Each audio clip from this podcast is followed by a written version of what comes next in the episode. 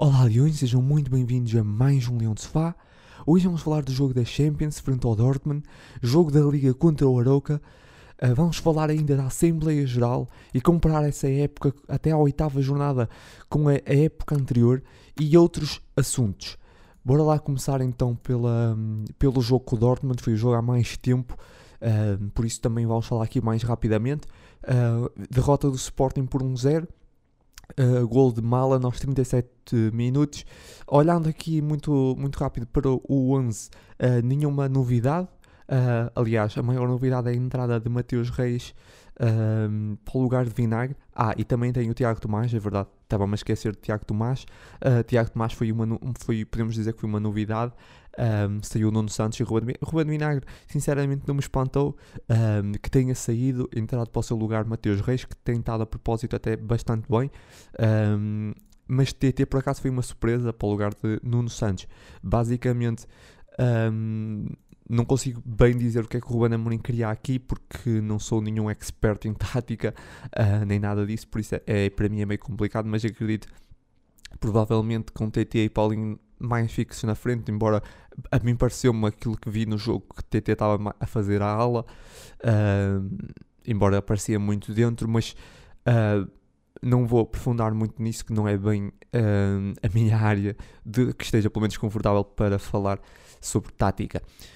olhando para o jogo muito rapidamente, o, o jogo contra o Dortmund, até, obviamente foi um jogo onde o Dortmund teve mais iniciativa, teve mais posse, um, peço desculpa, mas um, um Sporting uh, até mais perigoso, pelo menos a primeira um, aproximação, podemos assim dizer, perigosa, foi do Sporting.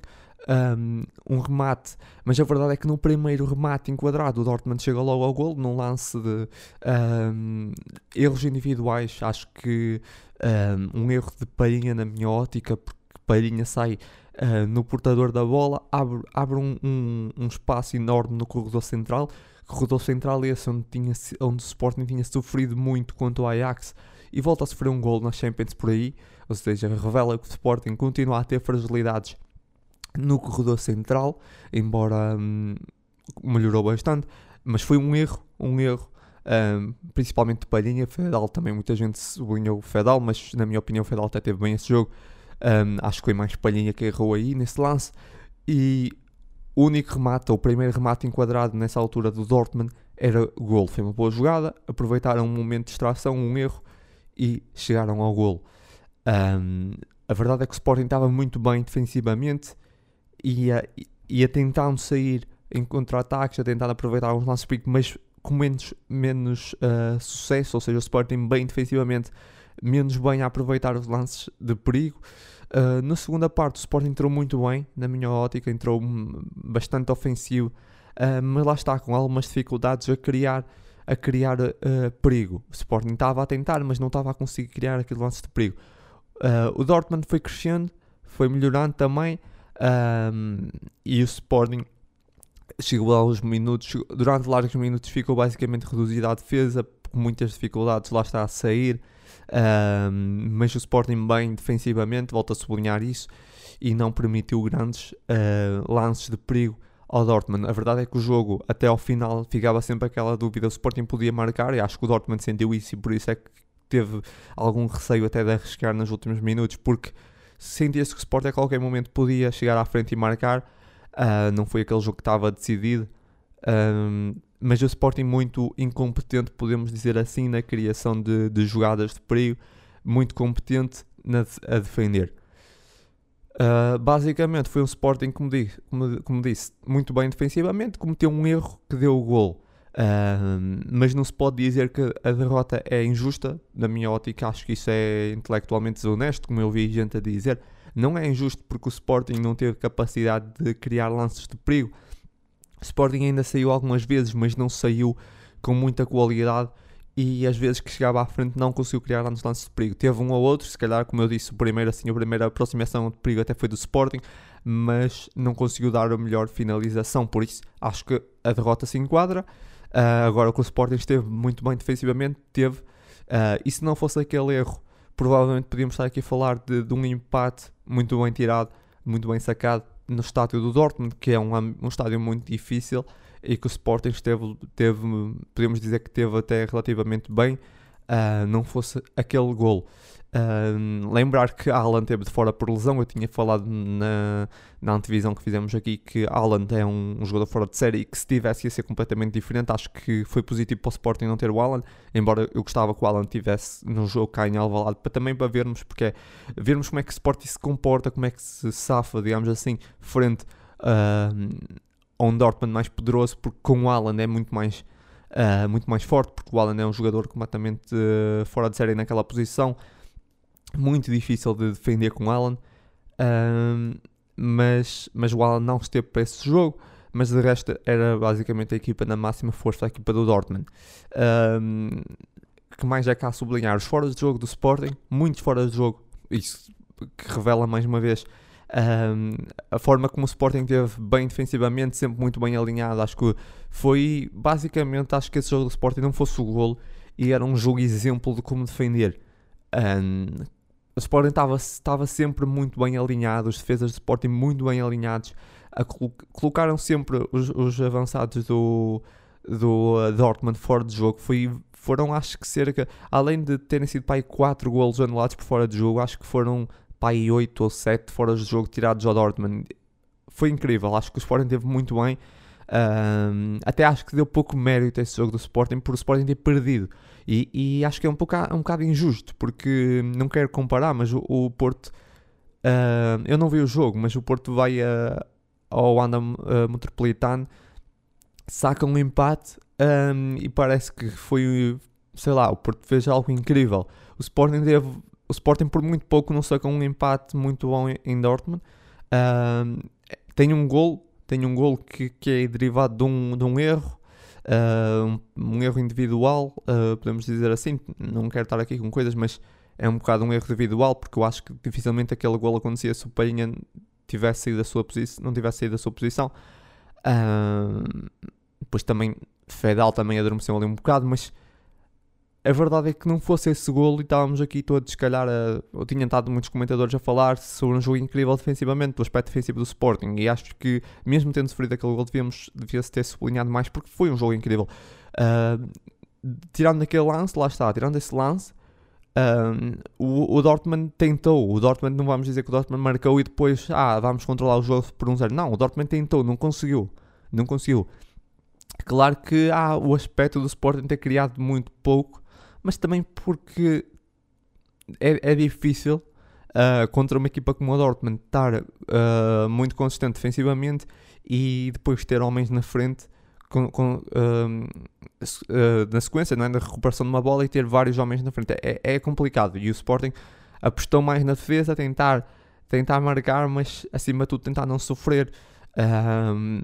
E, e, acho que pronto, foi, uma boa, foi uma boa estratégia. Uh, acho que faltou mais Bragança nesse jogo também. Muita gente falou disso uh, novamente. Faltou Bragança, Bragança entrou já no final.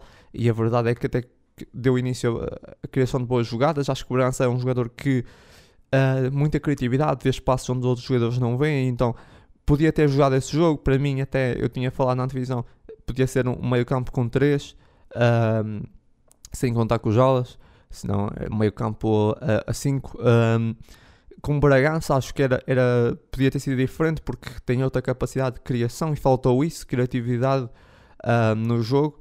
Uh, um, um, homem que pegasse na bola, acho que, era importante. Uh, por isso esse jogo até podia ter pedido Bragança. De em vez de ter três homens na frente, no caso de ter Paulinho e Sarabia, podia ficar, sei lá, para, Sarabia e Paulinho só. E penso que podia ter sido interessante ter jogado com Bragança no início. Um, mas lá está, muitas dificuldades ofensivas do Sporting e principalmente também é difícil ganhar jogos quando se faz apenas um remate enquadrado. O Sporting só fez um remate enquadrado e aí fica complicado. Assim, hum, eu tinha falado que se o Sporting perdesse, mas que se fizesse uma boa exibição havia sempre aquela coisa da vitória moral, embora a vitória moral não dá pontos e tudo isso, né? toda a gente sabe. Mas a verdade é que existe um pouco disso de vitória moral, não se pode esconder porque notou-se até no jogo a seguir, já vamos falar agora do próximo jogo, mas nota-se sempre aquele ânimo dos jogadores que sentiram que deram tudo e que tiveram bem, defenderam bem, cumpriram. verdade que ofensivamente não, mas que deram, tiveram bem defensivamente e que bateram-se bem uh, fora contra o Dortmund. Sentiu-se isso. Às vezes essa coisa da vitória moral não existe, mas existe. Existe, às vezes nota-se contra essas equipas mais fortes na Champions. De facto, às vezes existe vitória moral. E aqui eu acho que houve um bocado de vitória moral, porque o Sporting, uh, depois de ter levado 5-0, chegar a, ir, ir à casa do Dortmund e, e, ter essa, essa, essa postura, sinceramente, não é para muitas equipas, na minha opinião, porque é, é difícil. O Sporting acabado, acabado de perder 5-0. Um, não, é, não é fácil, na minha opinião. O Sporting estava depois de dois jogos na liga que ganha por penalti. Podia estar, podia estar muito em baixo o Sporting, mas não, foi motivado. Acho que, acho que, acho que há aqui uma vitória, é vitória moral. E, e por muito que se queira dizer que não, que não existe isso e que não dá pontos, ou essas coisas, mas na minha opinião houve aqui uma vitória que foi, foi a vitória moral na minha, na minha opinião. Um, antes de olhar para os destaques, falar aqui de mais uma coisa, que é, ouvi alguns comentários falar disso, que Ruben Amorim tem falado muito quando, agora na conferência de imprensa, tem, tem sido um bocado repetitivo, fala muito do projeto, uh, mais do que o jogo, e é assim, eu tenho uma coisa para sublinhar sobre isso. Acho que, primeiramente, é verdade que o Ruben Amorim tem sublinhado muito o projeto, porque é uma verdade. É uma verdade. Tipo, o, Ruben, o Ruben Amorim, nesse momento, uh, o projeto é, é, é, algo muito mais importante, porque aquilo que se fala sobre o Sporting, se calhar não ter centrais, não ter tantos um, defesas, uh, sim, defesas centrais, no caso pontas de lança, está ligado ao projeto. Não se pode desassociar, porque Ruben Amorim está a olhar para as jogadores da formação e, e prefere não comprar. Uh, logo aí, claro que depois, em consequência, vai para a Champions menos preparado, com menos opções. E depois, Ruben Amorim é um treinador que veio para isso, para essa visão, para esse projeto do Sporting, de formação, de apostar nos jovens da formação. E eu concordo completamente com aquilo que o Ruben Amorim tem dito. Eu acho que não está repetitivo, ao contrário que vi alguns comentadores que sinceramente não gostei muito de dizerem que o Ruben Amorim está repetitivo e a dizer uh, bater sempre da mesma década. Não concordo, acho que o Ruben Amorim tem que sublinhar isso porque às vezes as pessoas esquecem-se. Eu sinceramente gosto disso e é, é, é, é, às vezes é preciso sublinhar várias vezes.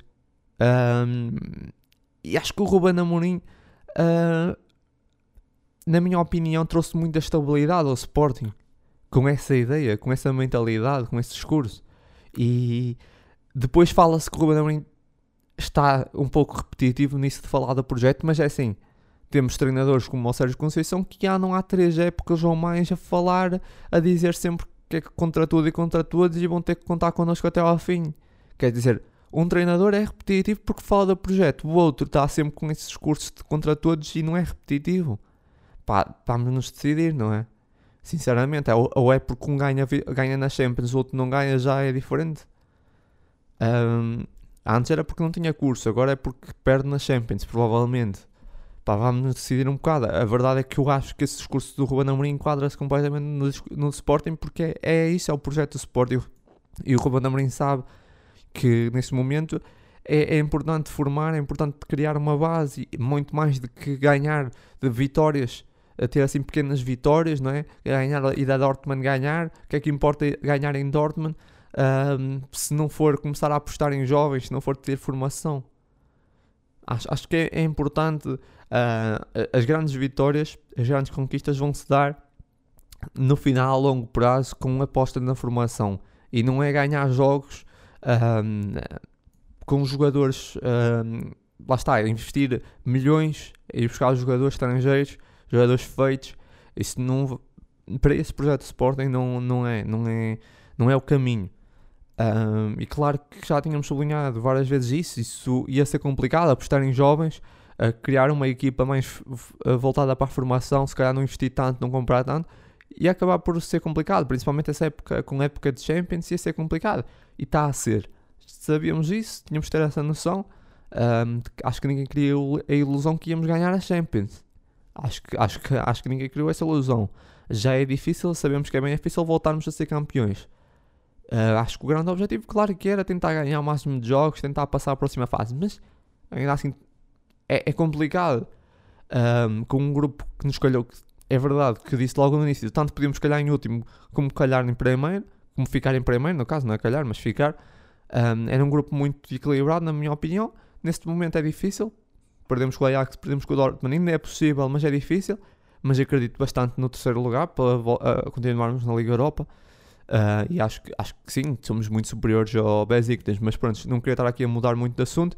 Olhando para os destaques, destaques positivos, uh, Mateus Nunes, mais um grande jogo de Mateus Nunes na Champions. Mateus Nunes parece que está talhado para o jogo da Champions. Falando aqui em jovens, aqui está um da formação que parece-me completamente. Uh, é um jogador diferente, né? mesmo diferenciado, e que Ainda me lembro quando ele apareceu, a estreia dele contra o Vitória Sport Clube, muito nervoso, muito contido, e de repente aparece aqui, logo na estreia da Champions, já no jogo anterior contra a Ajax e agora contra a Dortmund, muito solto, e é um jogador que foi, foi dos poucos jogadores que tentou criar também, aqui falando mais concretamente do jogo, foi dos poucos jogadores que tentou criar uh, jogadas ofensivas, pegar na bola, carregar a bola para a frente, Uh, mas muito bem também no papel defensivo. Gostei bastante de Mateus Nunes. Próximo destaque, Pedro Porro.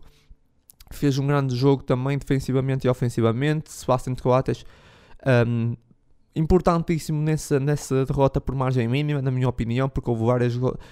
Tirou várias bolas, vários cortes, várias interseções muito uh, muito boas, muito que podiam ter sido jogadas perigosas do Dortmund. Acho que é, é, é há, um, há, um, Sporting com, com Coates e há um Sporting sem Coates. Coates coloca, um, coloca realmente outra ordem ali na defesa. Um, foi, gran, grande jogo, foi um grande jogo de Sebastião Coates e realmente nota-se a diferença que ele, que ele faz na defesa. Destaques negativos é Tiago Tomás. Acho que Tiago Tomás uh, tem muitas dificuldades em jogos grandes, mesmo no nosso campeonato, como vemos contra o Porto. Uh, é um jogador que é muito jovem, é muito lutador, dá tudo. Um, mas tem dificuldades em pôr-se contra jogadores, contra defesas, no caso contra as defesas mais fortes. Um, Vê-se isso, por exemplo, contra o Porto, contra o Benfica. É, é difícil para Tiago Tomás, é um jovem, não conseguiu quase aparecer no jogo, teve muita dificuldade em pôr-se. Um, mesmo quando algumas bolas que ele ganhava é muito difícil conseguir guardar, tinha muita dificuldade para guardar a bola, é, é complicado. Tiago Tomás é um jovem com, na minha opinião, que tem muita tem qualidade para, para chegar muito longe, mas nesses jogos realmente é curto e é, é muito difícil. No, outro destaque negativo, Paulinho deu muito, deu muito pouco ofensivamente. Uh, na primeira parte teve uma grande chance para abrir o, o marcador e desperdiçou. E mais uma vez, nestes jogos de Champions, um, um avançado não pode desperdiçar uma única oportunidade da forma que ele desperdiçou, por isso acho que fica aqui nos destaques negativos. O próximo destaque negativo é mais um, um, um homem da frente, ou seja, os três homens da frente tiveram mal. Uh, no caso, Sarabia apareceu a espaços, mas no geral muito pouco. Quase não se viu Sarabia no jogo, ou seja, os três homens da frente não, não tiveram no jogo. Um, e aqui ainda se volta a sublinhar porque, porque é que neste jogo não se tirou um da, um da frente e meteu Bragança, ou pelo menos Ruben Amorim não fez isso mais cedo. Uh, mas não, não fez e Bragança entrou apenas a 10 minutos do fim. Um, não consigo entender, mas tudo bem, são as ideias do Amorim que saberá mais que eu, certeza. Uh, outras notas que queria dar era uh, Mateus Reis fez um bom jogo, fez um bom jogo. Mateus Reis ali na ala esquerda fez um, um bom jogo, tenho que sublinhar. E já falei, mas volto a dizer Fedal. Fedal fez um bom jogo também. Muita gente ligou ao gol, na minha opinião. Uh, Palhinha está mais ligado ao gol. Depois é discutível isso, mas acho que Fedal no cômputo geral fez um bom, um bom jogo. Até penso que foi a goal, point, a goal point, até destacou as, as estatísticas do, do, do Fedal porque ele teve, teve bem.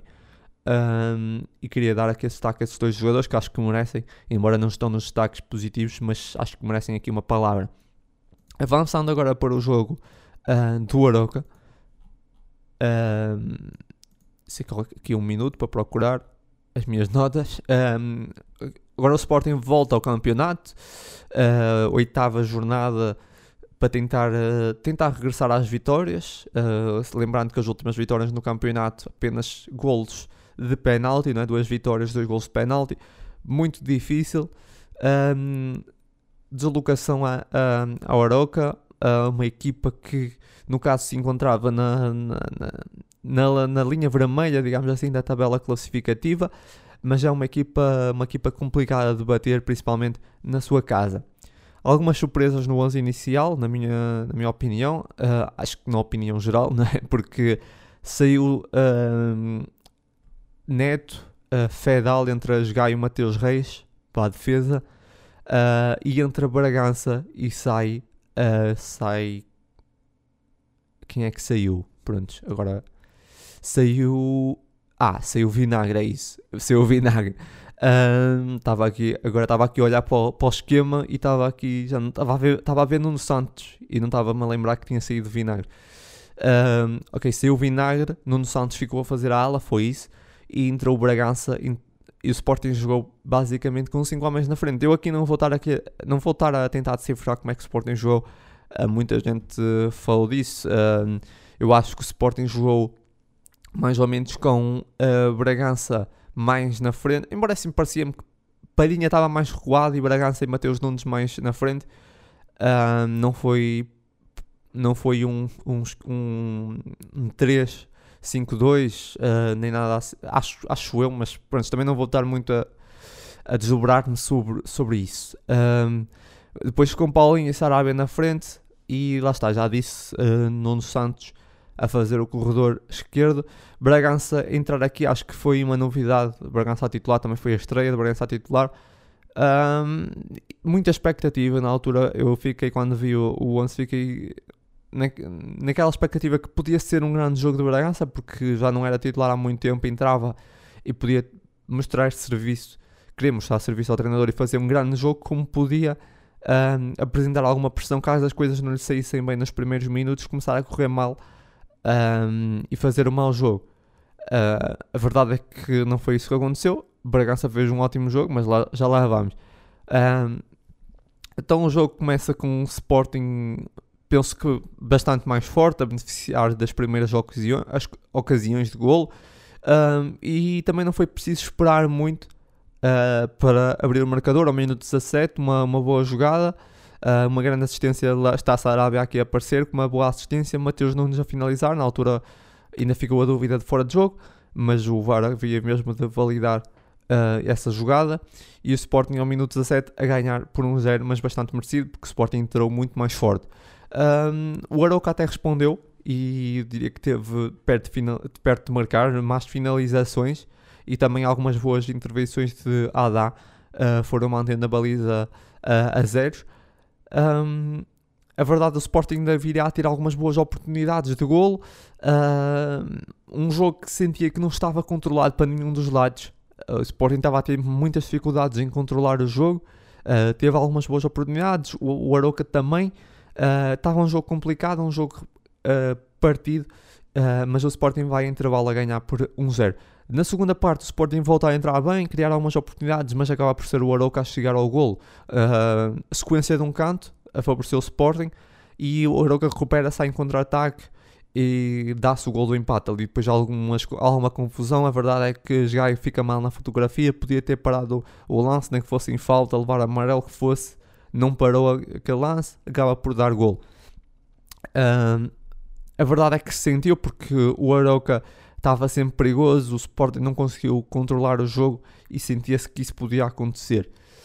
O empate também não durou muito, mais uma boa jogada, novamente também iniciada por Bragança, Bragança que está no princípio das duas, dos dois golos, uh, uma assistência, novamente assistência depois de Sarabia, Nuno Santos, um grande remate à entrada da grande área, uh, alguma sorte também, e acho que o guarda-redes do Aroca fica mal na fotografia, mas estava aqui consumada novamente a reviravolta um, do Sporting. Nos minutos seguintes, o Sporting acho que pouco se jogou, também o ritmo foi baixando, mas o jogo também ficou mais partido. Uh, do início ao fim, o que se ia sentindo é que o Sporting podia sofrer, mas também podia marcar outro gol. Estava muito complicado.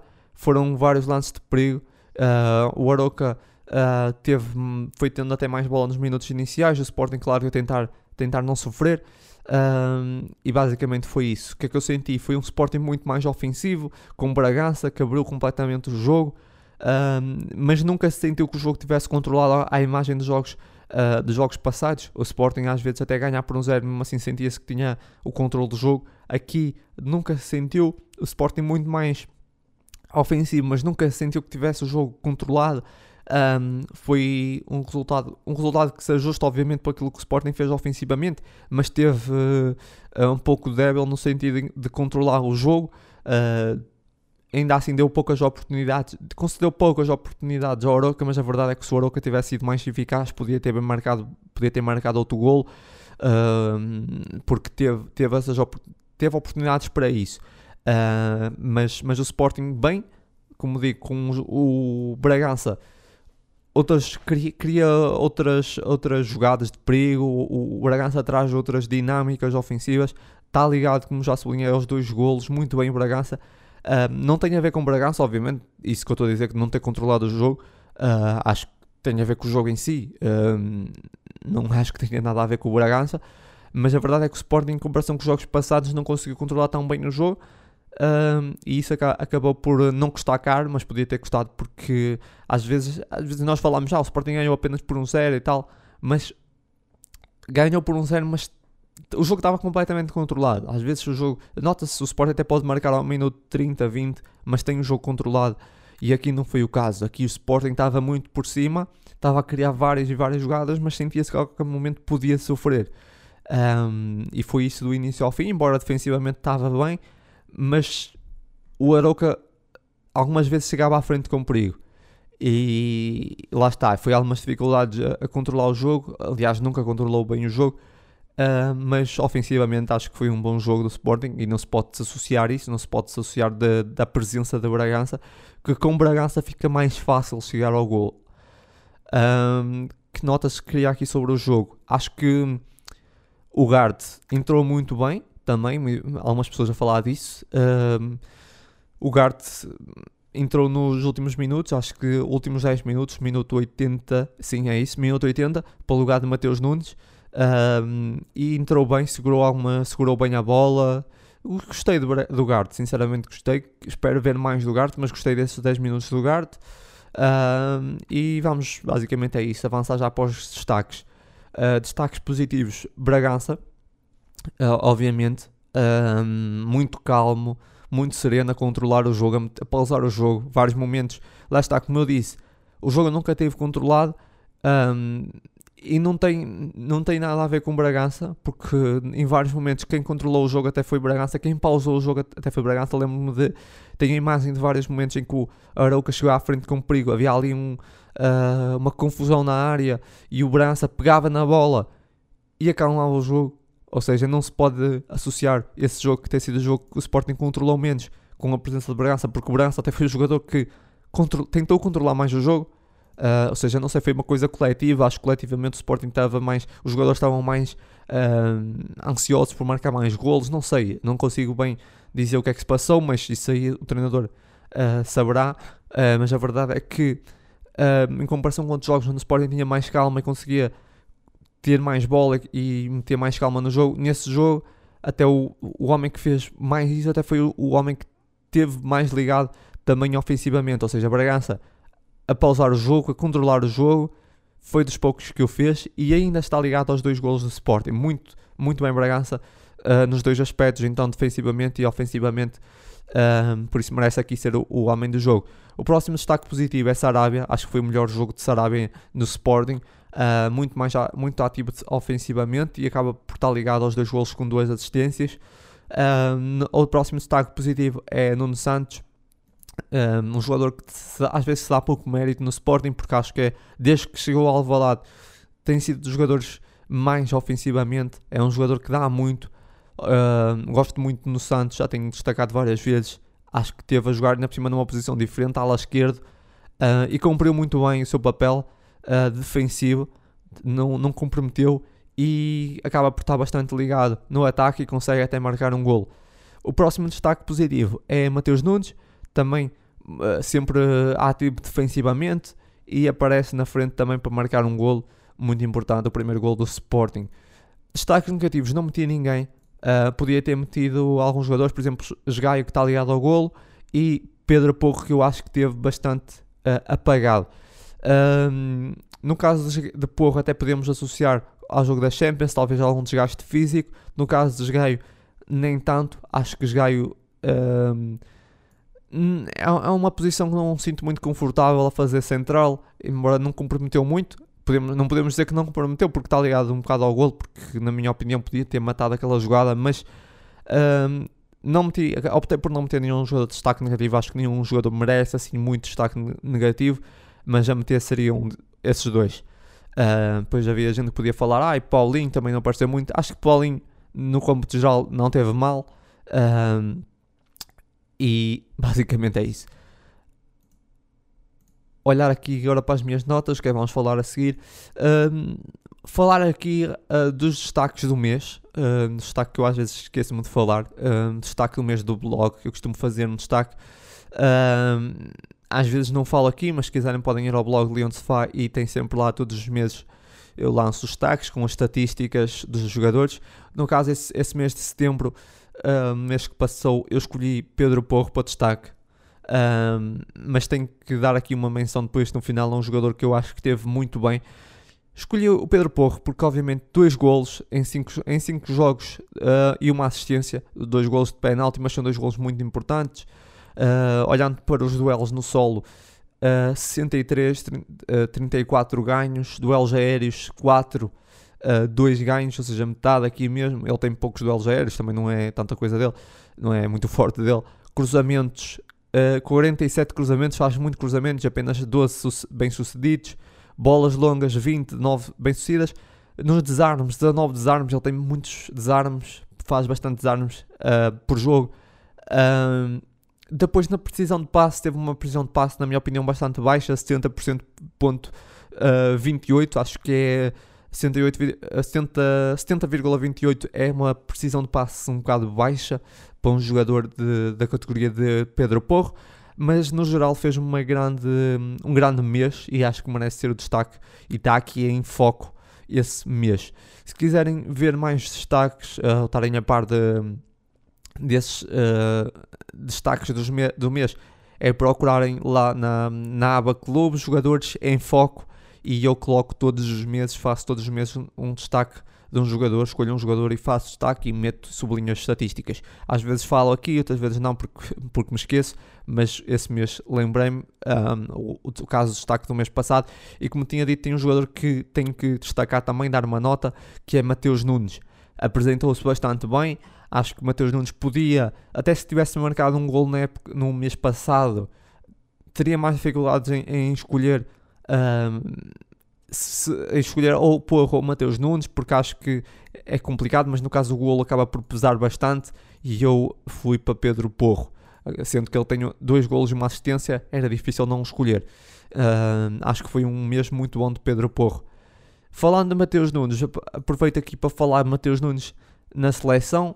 Uh, Mateus Nunes aparece, foi convocado para a seleção nacional, acho completamente justo. Já tinha falado, uh, já tinha falado que Mateus Nunes, muito certo, que iria para a seleção nacional porque ele não iria recusar. Era, era muito difícil ter recusado a seleção do Brasil e depois não ser chamado agora nessa convocatória.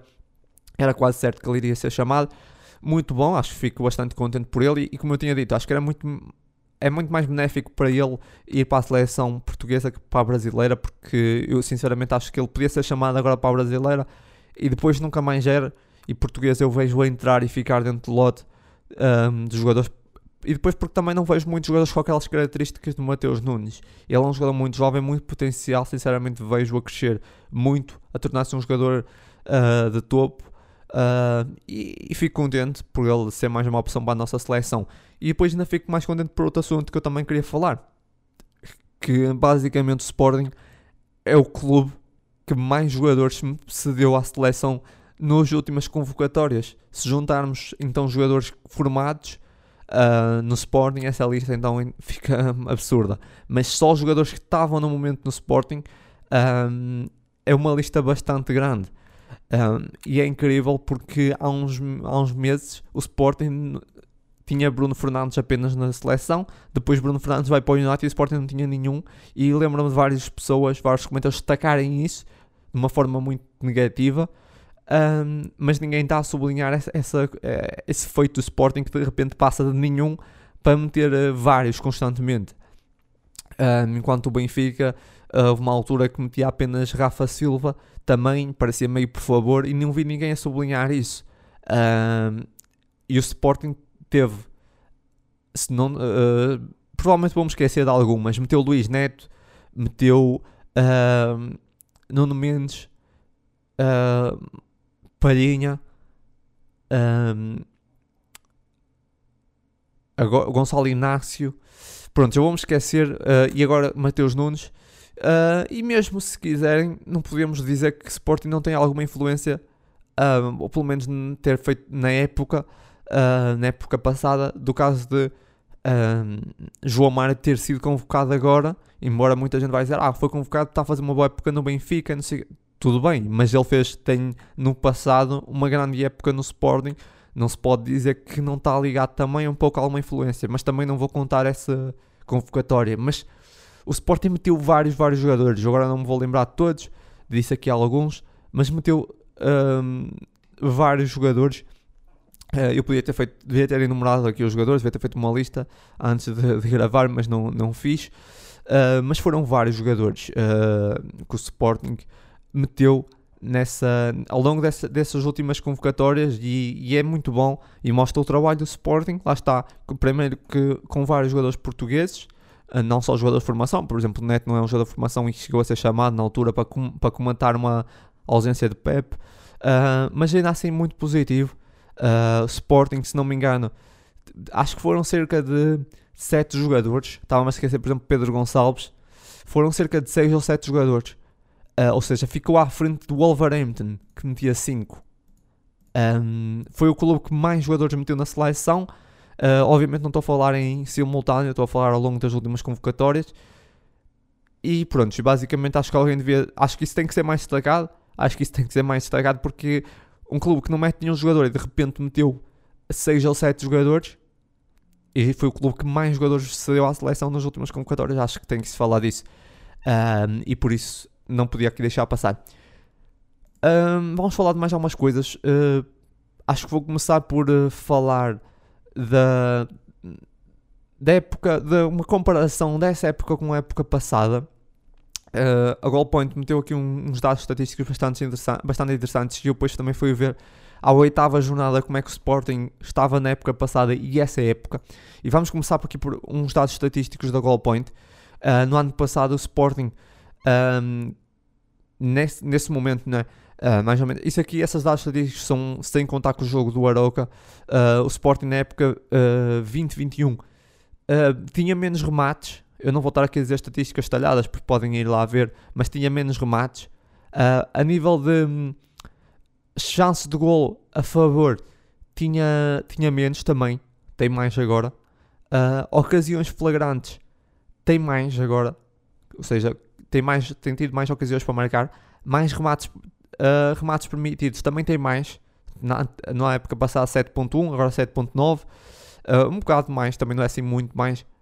Uh, e chances de gol contra uh, também uh, 0,8 na época passada.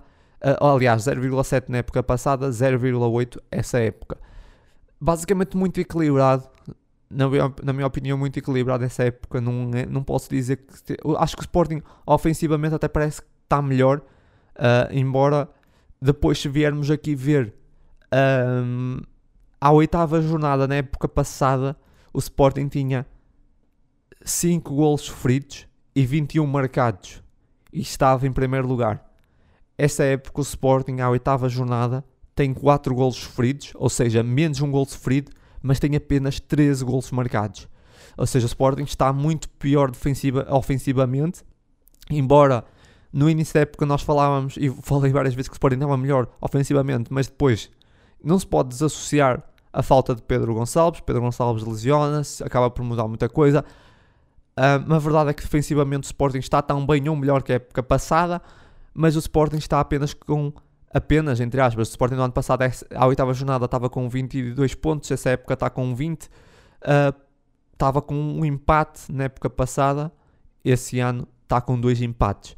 Uh, o Benfica que está em primeira à oitava jornada tem 21, o Sporting no ano passado à oitava jornada tinha 22. Um, mas o, o Sporting empatou no ano passado uh, com o Porto. Esse ano já empatou com o Porto, também empatou com o Famalicão, mas foi mais para a frente. E essa época, esses dois empates aconteceram um, contra o, um, contra, foram os mesmos empates, os mesmos empates que contra o ano passado, também contra o Porto e contra o Famalicão como, como na época passada. O que eu queria sublinhar é que no ano passado, uh, na minha opinião, houveram jogos muito mais sofridos. Estou-me a lembrar quanto ao Santa Clara, penso que foi à sexta jornada, até vinha aqui ver. Uh, não, foi à sétima. Uh, pronto, agora não vou encontrar, também não interessa, não vou estar aqui a perder tempo. Mas no ano passado o Sporting teve várias, até a oitava jornada, teve cerca de duas ou três vitórias muito mais sofridas que essa época. Essa época o Sporting tem, por exemplo, o jogo com o Porto, onde o Sporting faz um bom jogo, empatou, mas fez um bom jogo, muito melhor que o ano passado. Um, e no geral, mesmo aquelas vitórias que são por, por uh, essas duas últimas vitórias, sem contar com o Aroca, de grande penalidade, o Sporting mereceu, foi muito melhor, foi superior. E no ano passado o Sporting tem vitórias sacadas a ferros até a oitava jornada. Ou seja, o Sporting teve, estava ali em primeiro com apenas um empate por pormenores. Vitórias nos últimos minutos. E esse ano não tem isso. Embora tenha aquelas duas vitórias penalti, o Sporting foi muito melhor e mereceu ganhar. Resumindo, eu acho que o Sporting está melhor, na minha opinião, está muito mais.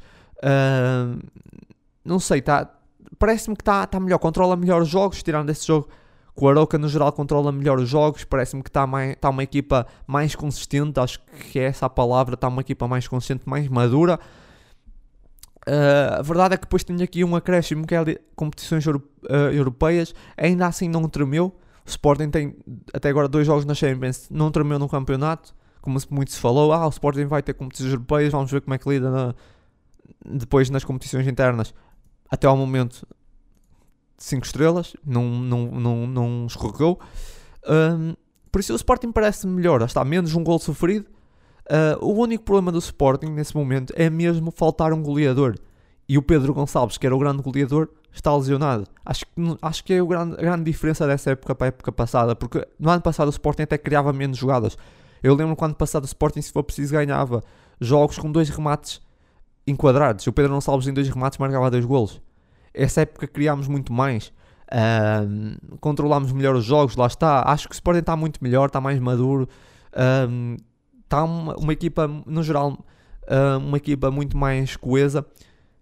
Pequenos pormenores. e o Sporting nesse momento, lá está. Os dois empates que o Sporting também teve no ano passado. Mas acho que o Sporting está bem. está bem encaminhado à imagem da época passada que mais é que vamos falar? Temos mais dois assuntos para falar. Vou falar primeiro do assunto de, dos relevados. Um, foi um assunto que eu aflorei, um, não sei se foi no último podcast ou há dois podcasts atrás, sobre o Sporting ter, terminado, ter mudado de, de, de, empresa, na altura, pronto, se calhar por valores mais baixos, não sei o quê. Falei um bocado disso e agora vou falar novamente porque tenho mais informações. O Sporting tem, uma, um contrato com a, Real, a Rede Relevados, que entretanto terminou.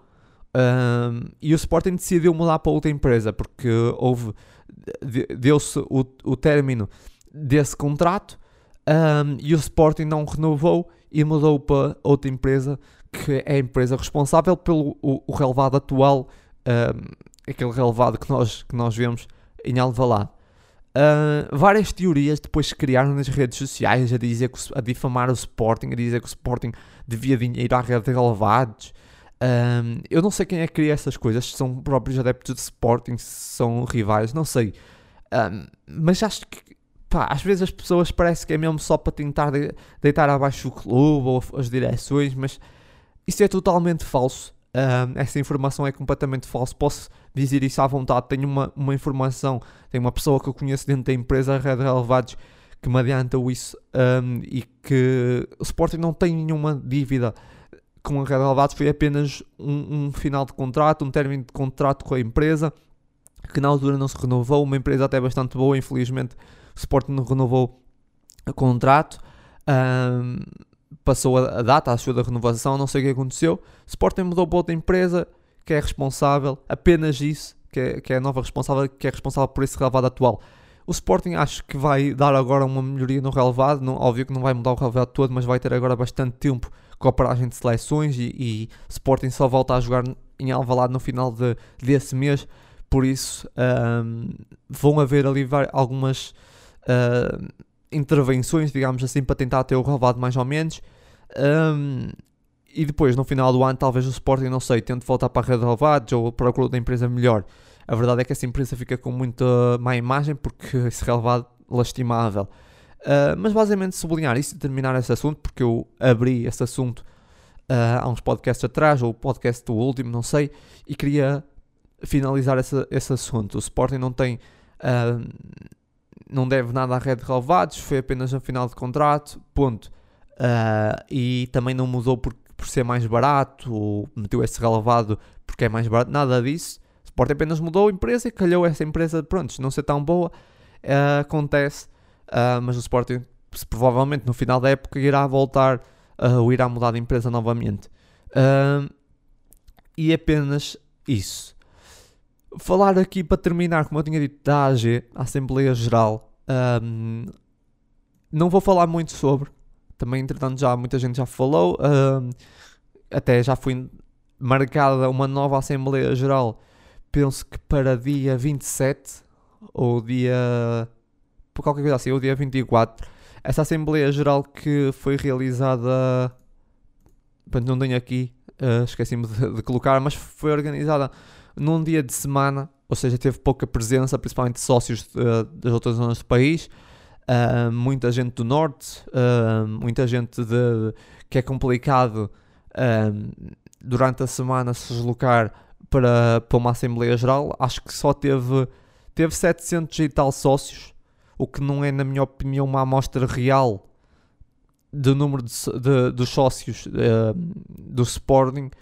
Um, e o que é que se tem para falar sobre isso? Que o orçamento para 2021-22 voltou a ser chumbado, a imagem da época passada, uh, por um pequeno número de sócios, que, na minha opinião, um, se não concordam com o orçamento, muito bem, estão no seu direito, estão no seu direito para chumbar esse orçamento da época. Acho que, pronto, nada a dizer, uh, seu direito de voto. Agora, o que eu sinto, tal como aconteceu ano passado, é que há um grupo de adeptos, uh, de sócios, que só porque não gosta da direção sente-se no direito de boicotar esse orçamento da época constantemente. Só que eu tenho que dizer uma coisa: que isso não é o caminho, não é esse o caminho, não é um, votar contra o orçamento da época, não é chumbar o orçamento da época, não é, um, não é assim que, que vão, uh, sei lá, fazer essa direção sair. Não, só estão a destruir o clube. Ou seja, aquilo que tanto falam, que essa direção está a destruir o clube, ou que não sei quem está a destruir o clube, estão a fazer isso. Não, não, é, não é positivo isso para o clube se realmente não, não gostam do orçamento, se acham que, pá, se, por alguma razão, ok, tudo bem. Mas se é só porque não, porque estão a embirrar com a direção, um, eu vi por alto o orçamento e não vi nenhuma razão para para votar, para chumbar. Isso, mas isso sou eu, estou apenas a dar a minha opinião. Uh, agora, cada um tem a sua, a sua opinião e está tá livre de, de, de, votar contra. Uh, tudo bem. Por isso é que vivemos numa, numa, numa democracia. Agora, o que eu sinto é que votam, votam um, contra só porque sim. A imagem da época passada foi mesmo só porque sim.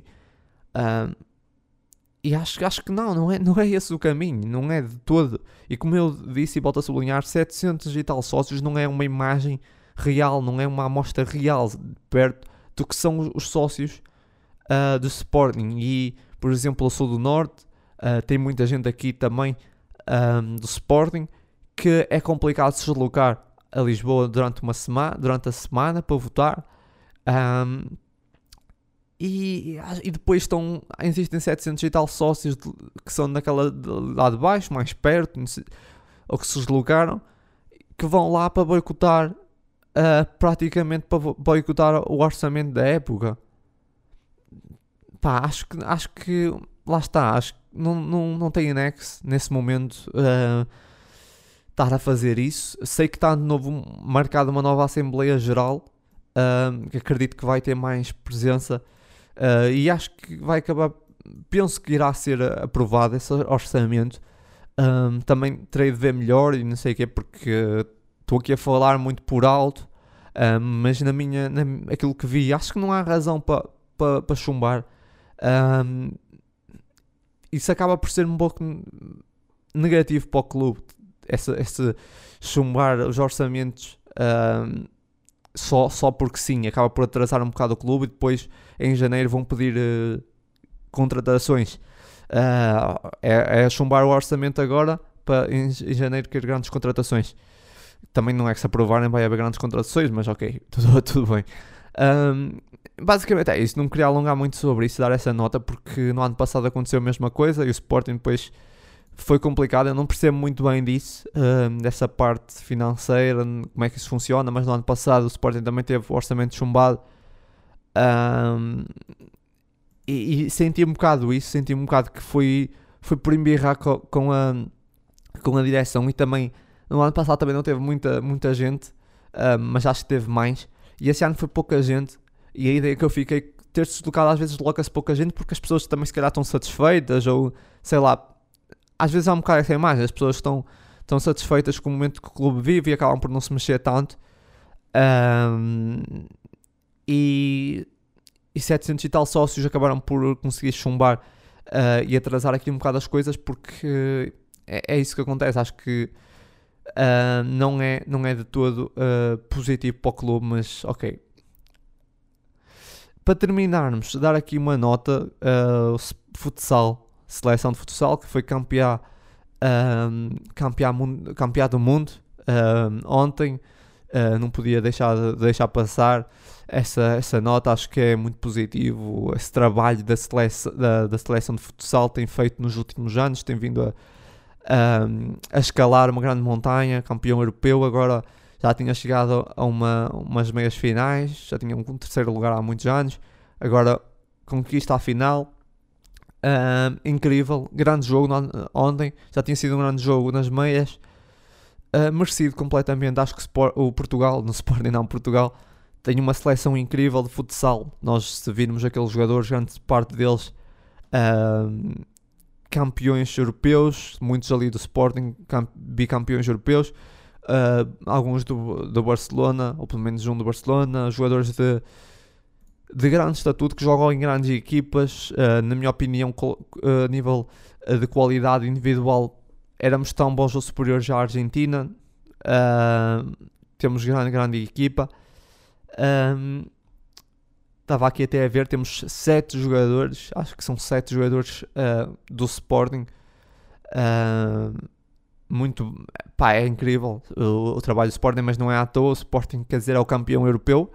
Um, e depois a Argentina uh, tem bastantes jogadores que jogam fora, quase todos jogam fora, mas jogam, se nós virmos, um, jogam muitos em Espanha, mas não jogam nenhum. Os que jogam em Espanha não jogam, por exemplo, no Barcelona, nem Movistar. Nem, é, por isso, olhando para as equipas, acho que a equipa de Portugal, olhando para as duas seleções, no caso, a, Portu a de Portugal, uh, assim à primeira vista, é muito superior. Muito superior à, à da Argentina, embora dentro de campo não se refletiu isso, dentro de campo a Argentina deu muito trabalho. Também senti Portugal às vezes um bocadinho nervoso, uh, Podia, podíamos, ter jogado, podíamos ter jogado mais, porque eu acho que temos qualidade para jogar mais, uh, para controlar mais o jogo. Mas, mas foi um grande jogo, a vitória, a vitória enquadra-se com, completamente e aqui está campeões do mundo finalmente pela primeira vez. Uh, só falta mesmo campeões do mundo de futebol. Uh, é incrível, grande trabalho de, de futsal, da equipa de futsal, da federação e é isso. Dar os parabéns, dar os parabéns aos jogadores. Depois de repente temos jogadores como João Matos, que já são uma lenda, ganharam tudo que tinham para ganhar, não há muito mais a dizer sobre João Matos. João Matos já ganhou tudo. Um, e é incrível, é incrível. Um, e é isso. E é isso, não tenho muito mais a alongar, já falámos bastante. Em princípio, estou cá, em princípio, não, estou cá na próxima segunda-feira para falarmos de outros assuntos. Não sei o que é que vou falar porque agora temos a pausa, a pausa de, de seleções até dia 15. Um, dia 15 estamos de volta com o futebol um, no, no Jamor, um, um clássico, um, um derby uh, de Lisboa uh, contra os belenenses, jogo para a Taça de Portugal. Uh, vai ser com certeza um grande jogo. Esperemos a vitória do, do Sporting para seguir em frente, conquistar de novo a prova a prova rainha era, era muito bom. O Sporting que já não conquista desde 2019 era bastante bom tentarmos estar aqui começar com o pé direito. Calhão dos Belenenses, que na minha opinião é um adversário difícil. Os Belenenses têm estado bem né, nessa sua hum, percurso para voltar à Primeira Liga. São, vão ser um, um, adversário difícil, mas é bom, vamos ter aqui um belo espetáculo de futebol com certeza num, num derby lisboeta. E depois, dia 19, de volta à Champions com o Besiktas, que acredito que vai ser um jogo muito difícil. Uh, e por isso é, aqui no podcast estamos de volta dia 11, como já disse, dia 11, segunda-feira. Uh, entretanto, não haverá jogos as seleções. E é isso, pessoal. Já, já sabem, muita força sempre e até o próximo jogo.